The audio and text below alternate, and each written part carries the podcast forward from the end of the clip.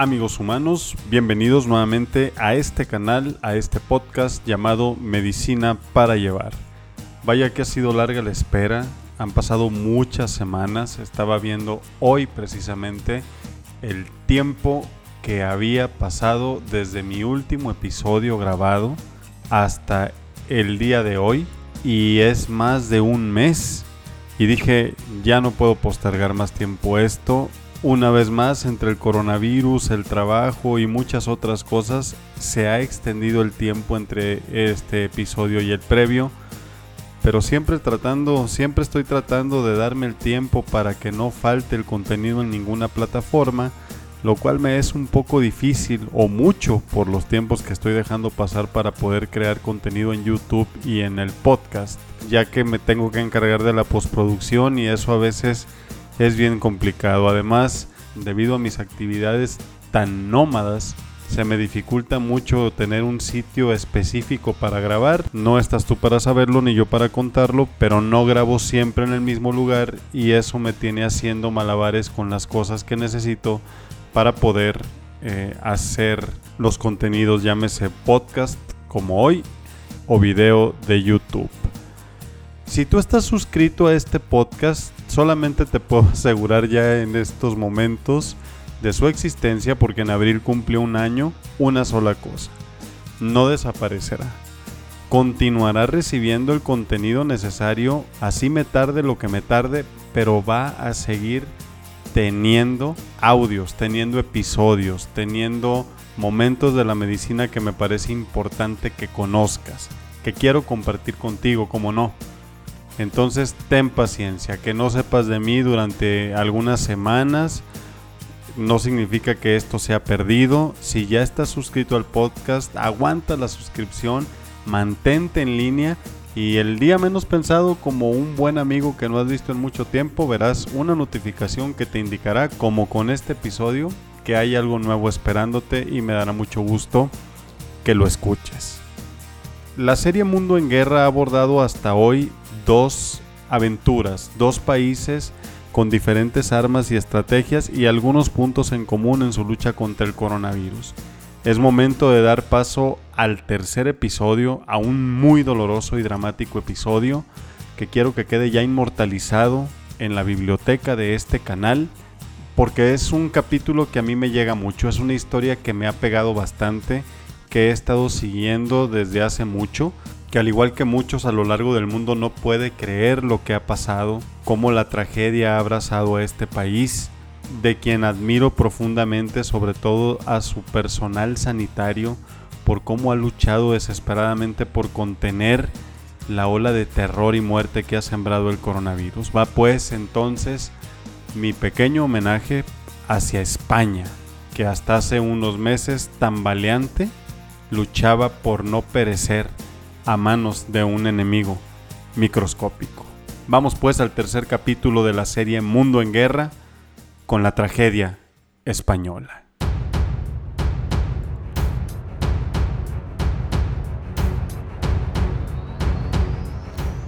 Tu mirada incrédula presenció el desmoronamiento italiano, a 640 kilómetros de distancia al otro lado del mar Mediterráneo. Cometiste el error de pensar que un evento apocalíptico de semejante magnitud no te podría alcanzar a ti, que has estado a salvo de colosales catástrofes desde hace décadas.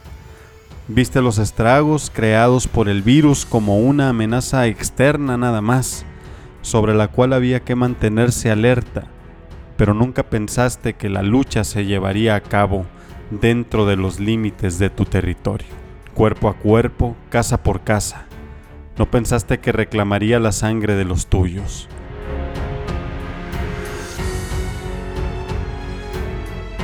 Irán e Italia le señalaron al SARS-CoV-2 el camino que tendría que seguir para llegar a ti y el microscópico ser no fallaría a la cita.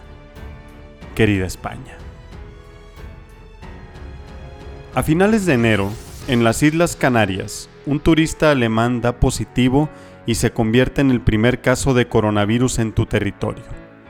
Cuando a mediados de febrero el hombre es egresado del hospital, Médicos y prensa cantan victoria y el grito de España libre de coronavirus se propaga, pasando por alto que también a finales de enero habían desembarcado en la patria varios españoles que venían del mismísimo infierno, Wuhan, el sitio que será siempre recordado como el origen de esta pesadilla.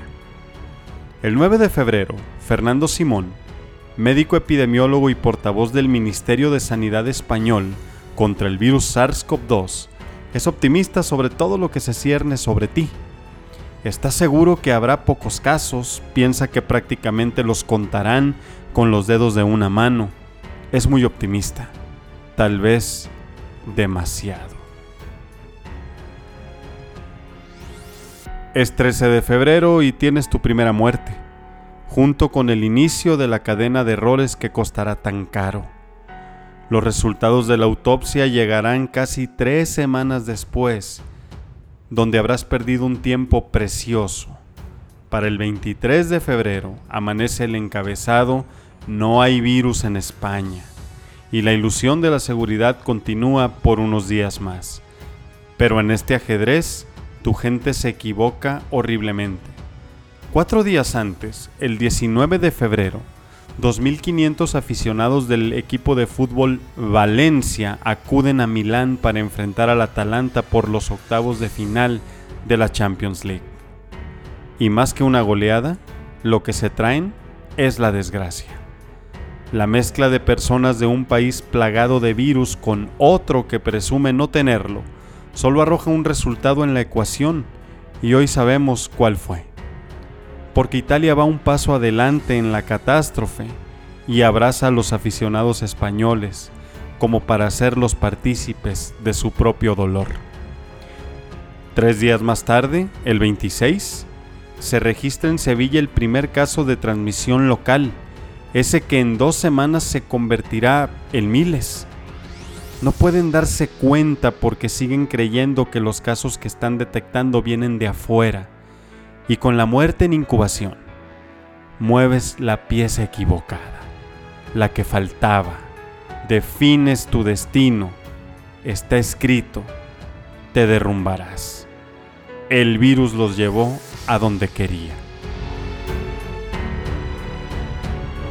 El 8 de marzo se reúnen 120.000 personas a las afueras del Museo del Prado para marchar por el Día Internacional de la Mujer. Un evento multitudinario que le da oportunidad al coronavirus de golpear Madrid con toda su fuerza. El gobierno, ciego, pasa por alto que ya tienes 520 casos y 10 muertos y que el norte de Italia está en cuarentena. No lo ve y apoya la realización de la marcha por la noche y para redondear hay partido. El Real Madrid juega contra el Betis y días después 3.000 aficionados del Atlético de Madrid acudirán a Liverpool a alentar a su equipo. Todo se ha cumplido. Te entregaste sin darte cuenta.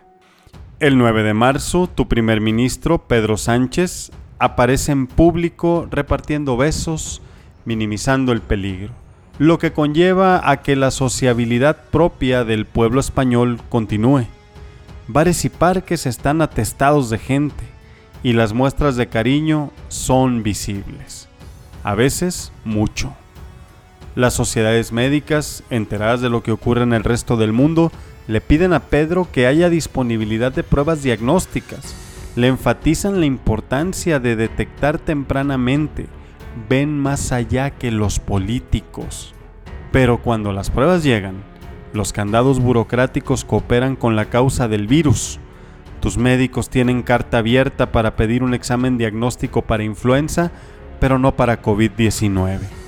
Estos se reservan para casos específicos porque los españoles caen en la trampa en la que muchos cayeron cuando la ciencia apenas comenzaba a conocer los secretos del nuevo enemigo creen que los enfermos que no tienen síntomas no transmiten la enfermedad, por lo que se enfocan en aplicar las pruebas solo en aquellos que tienen manifestaciones físicas, en los casos severos, dejando hacer a sus anchas y sin ser detectados a muchos otros que esparcirán la muerte.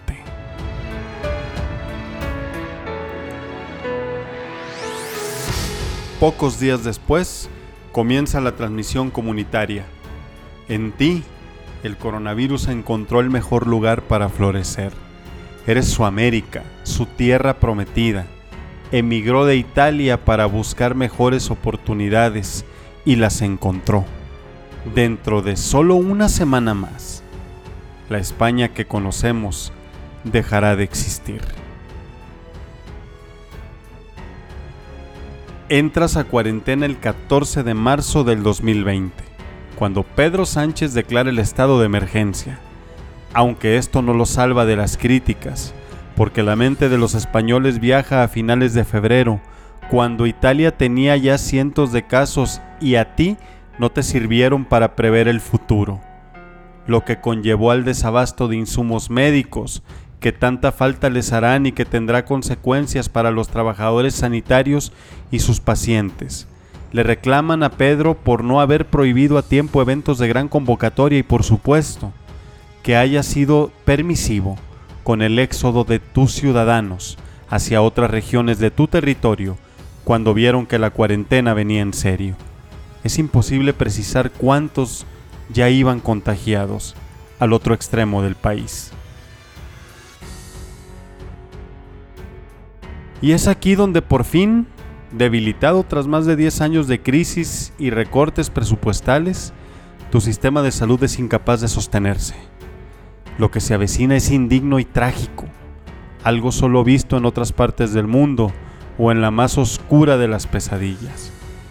China e Italia nos lo gritaron desesperadamente. La población geriátrica sucumbe, es el principal objetivo del virus. ¿Y tú? Tienes 8.9 millones de personas mayores de 65 años que son vulnerables, sobre todo por el burocratismo en la solicitud de pruebas, el desabasto de recursos y más porque múltiples generaciones viven bajo un mismo techo. El joven sale a la calle, se contagia y vuelve a casa donde enferma el anciano tus núcleos familiares son la última pieza del rompecabezas de la muerte.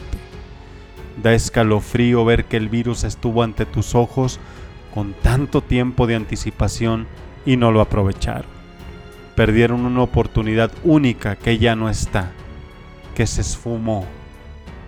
Para el 26 de marzo, tienes 655 muertos y 56.188 casos todo se ha ido de tus manos a poco más de dos semanas de aquella marcha.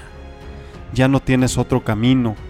Como sea, tendrás que resistir. Has logrado establecer un gran primer nivel de atención médica, pero los alcances del segundo nivel no son tan vastos, pues tienes pocas camas per cápita disponibles, solo un tercio de las que disponen Alemania y Austria, y no te van a alcanzar. Es matemáticamente imposible. Los alemanes están blindados con 28.000 camas de terapia intensiva y tú en abril solo tienes 440. Tus médicos y enfermeras ven venir el asteroide, miran los recursos disponibles y cierran los ojos para recibir el demoledor impacto. Harán frente a un suceso sin precedentes, solo equiparable a lo vivido durante tu guerra civil en la década de los 30 harán frente a algo que los marcará para siempre. Y lo que sigue pasará tristemente a la historia.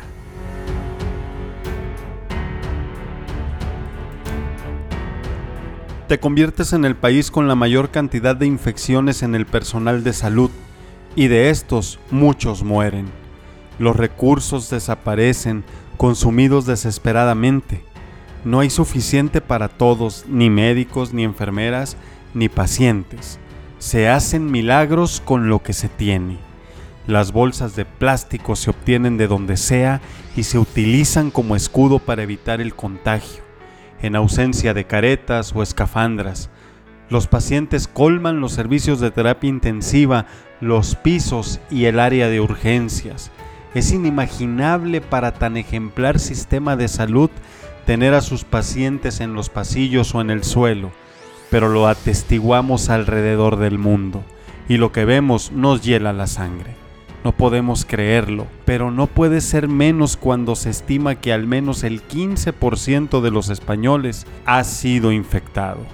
Reclutas hospitales privados y al personal de los mismos para sumar soldados en el frente, donde la carnicería que se presenta exige que lleven al límite sus fuerzas físicas, con brutales jornadas de 80 o más horas de trabajo por semana. Las energías se agotan y la voluntad se quiebra. El virus ha llevado la lucha hacia las mentes de quienes deben preservar la vida, porque aquí no hay reglas, no estaban preparados, nadie podría estarlo. Recibo a través de WhatsApp el video de uno de tus médicos que con lágrimas imparables nos habla a todos y desesperado, abatido, nos comparte un audio de una compañera suya que está en Madrid y que nos muestra que España está derrotada Mientras escucho lo que traduzco en mi imaginación me arde, me duele y me rompe. Es tanta la gente que requiere un ventilador mecánico que estos se han agotado. No queda otro camino ya. Hay que darle prioridad al más joven que teóricamente tiene más posibilidades de sobrevivir. Y entonces el aparato le es retirado al anciano, quien es sedado para que su muerte, que ocurrirá en segundos o minutos después de la extubación, sea lo menos dolorosa posible. Morir así no, maldición. No puedo comprobarlo, pero puedo verlo, porque todo apunta a que así es. Tras esto, algo de mí se queda contigo. Se prohíbe el acceso a terapia intensiva a mayores de 75 años de edad. Hay que priorizar. Pides perdón mientras lloras por dentro porque sientes que les has fallado a tantos que nunca pensaron que el final de su vida lo encontrarían en tan precarias condiciones dentro de tu seno. Sientes que han muerto sin dignidad y no puedes con ello. Imágenes como estas no estaban en el guion ni tuyo ni en el de nadie. España llora, lucha y muere a la vez y solo sus héroes la sostienen en vilo con delgados hilos. Abajo no hay nada, solo el abismo. Se adquieren 640 mil pruebas diagnósticas y al mismo tiempo se invierten 578 millones de euros para adquirir guantes, caretas, batas, cubrebocas y ventiladores que tanta falta hacen, pero que ante la magnitud del desastre saben a poco. Semejante mundo de dinero no garantiza la disponibilidad. Hoy parece haber, mañana no habrá.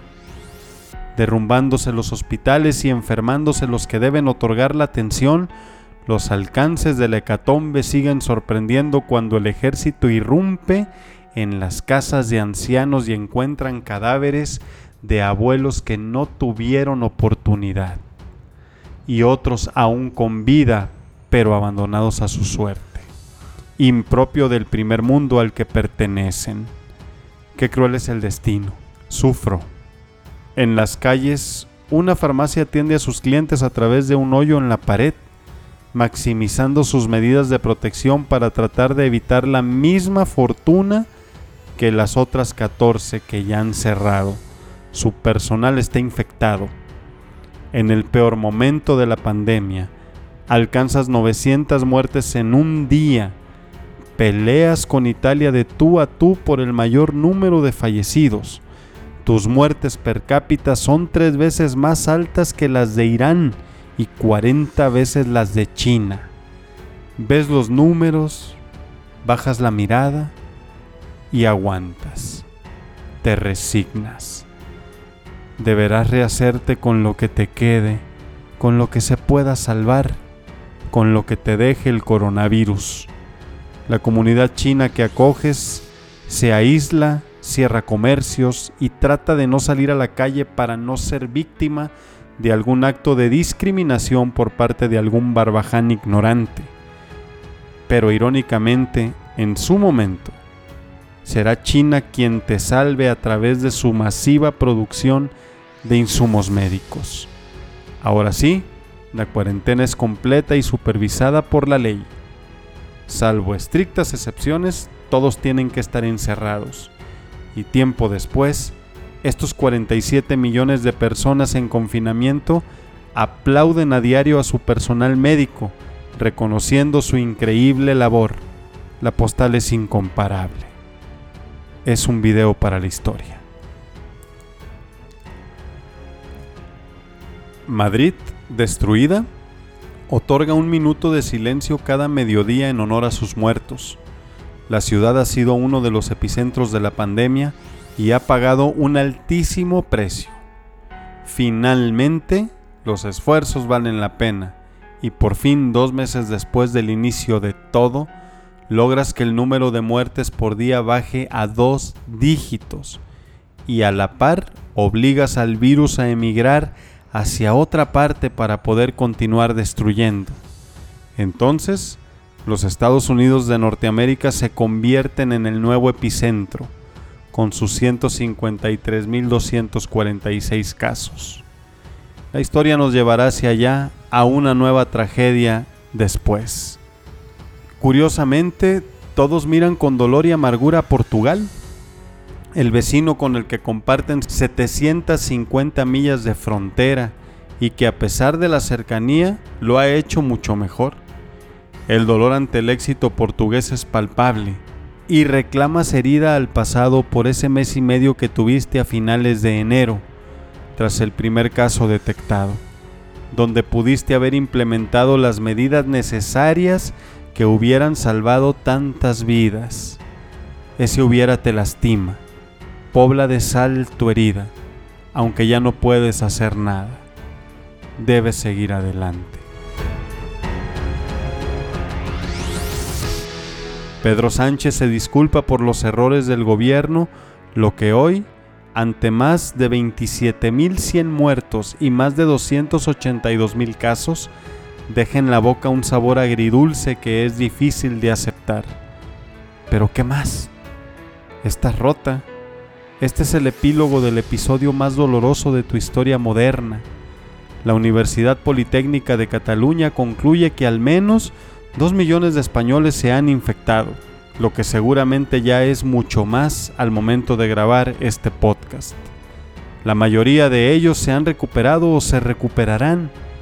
Volverán a respirar sin necesidad de ventiladores mecánicos, sin la obligación de permanecer en terapia intensiva. Dejarán de toser y volverán a abrazar y besar. Volverán a salir a las calles sin miedo, te lo garantizo. Pero las heridas más profundas esas que la desgracia inflige en el alma y en el corazón, nunca lo harán, porque no hay tiempo que pueda contra las marcas que dejan los estragos de la fatalidad. Vivirás con la herida abierta y al rojo vivo hasta que los años y la vida te den la oportunidad de vengar a tus muertos, cuando tengas éxito a luchar contra una nueva pandemia, cuando puedas salvar a los miles que hoy no pudiste salvar se acerca el término de la pesadilla, España. Mientras, me desangraré contigo hasta el final.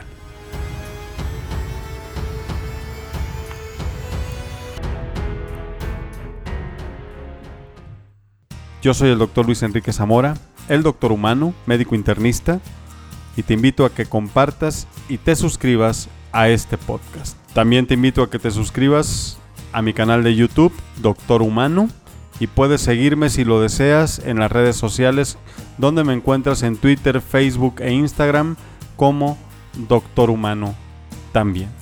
Yo soy tu gran amigo humano y nos escucharemos en la próxima.